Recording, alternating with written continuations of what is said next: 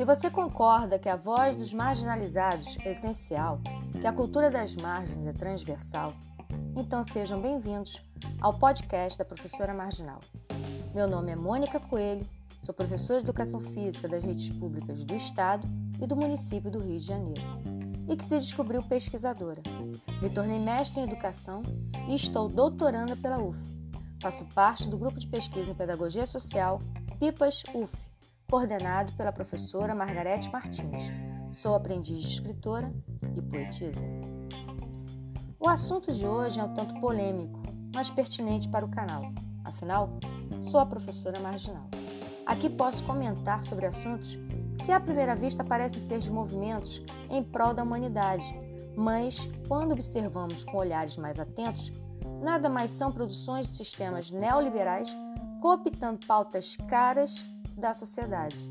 Estou aqui falando sobre identitarismo. Quero deixar claro que não sou contra as pautas das minorias, das diversas identidades existentes neste mundo. Afinal, como já disse em outros podcasts, tenho sangue índio, branco e negro, mulher nascida em Vigário Geral, estudante de escola pública e disléxica. Mas quando estas pautas se sobrepõem à Constituição e suas instituições, aí as coisas mudam de figura.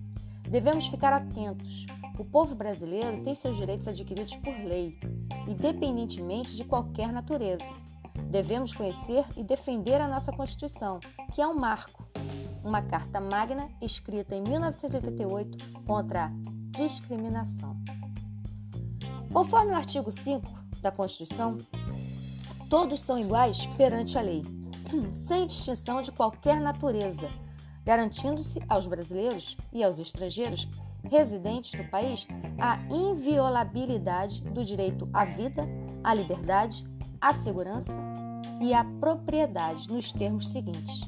Na Constituição, o princípio da igualdade dispõe sobre a isonomia, ou seja, versa sobre a igualdade racial, a igualdade entre os sexos, a igualdade sobre credo religioso, igualdade trabalhista, igualdade jurisdicional, igualdade política e igualdade tributária. Você sabia? Lembrei agora dos meus tempos de infância quando escutava a Rádio Relógio. Conhecê-la e seguir seus passos evitaria muito dos nossos atuais problemas sociais, mas preferem manter o povo na ignorância, impedindo-os de conhecer os seus direitos, a começar pela escola.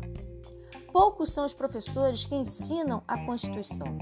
Essa é a pauta mais urgente.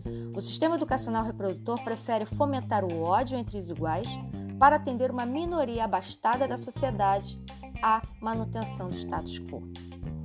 As pautas identitárias existem e devem ser defendidas, mas não devemos priorizar uma pauta sobre a outra, ocasionando divisões da luta popular.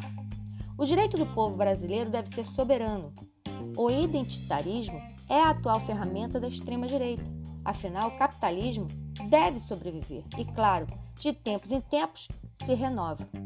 Com o liberalismo, foi o casamento perfeito e, assim, esse sistema político e econômico copiam e cooptam pautas da chamada esquerda e suas possíveis lideranças, para que a mola da engrenagem continue se movendo. Devemos estar atentos a este movimento que corrompe o ser e destrói o outro. Hannah Arendt dava sinais sobre este movimento crescente em seu livro As Origens do Totalitarismo, sobre o ganhar as massas com demagogia e, pior, fomentando o ódio, banalizando o mal. Suas ideias vão ao encontro de outros teóricos que colocam o fascismo como a forma oculta do identitarismo é necessário que debatemos mais sobre essa questão com seriedade, pois não só no Brasil, mas no mundo inteiro estamos diante do avanço desse movimento que separa as pessoas em vez de uni-las. Estamos assistindo pobre matar pobre por causa da cor, da religião, do gênero, etc. Um teórico contemporâneo e polêmico que argumenta muito bem sobre essa questão é o filósofo Paulo Gradelli, professor federal aposentado, escritor e pesquisador renomado mundialmente. Ele diz: chamamos de identitarismo aquelas posições doutrinárias que enaltecem identidades. Se isso vem pela direita, em geral as identidades apontadas são alimentadas pelo nacionalismo e pelas religiões, em especial as religiões de maiorias. Quando o tema vem pela esquerda, as identidades apontadas são as de minorias, recortadas não só positivamente, mas de maneira mais presente pelas tentativas de reconhecimento e defesa. Paulo Gradelli, o identitarismo é filho do neoliberalismo e namora com o fascismo, 2021. Estamos passando por tempos sombrios. Uma alusão a outro título do livro de Hannah Arendt, Homens em Tempos Sombrios, para que vocês compreendam essa linha de pensamento que nos levará à barbárie caso nada seja feito. Faço parte do corpo diretivo da recente Associação Brasil Laico, um movimento construído desde 2019 nas redes sociais, justo por não termos nenhum órgão fiscalizador e de controle para fins de atender o Estado laico, como nosso país o é e que consta em nossa Constituição.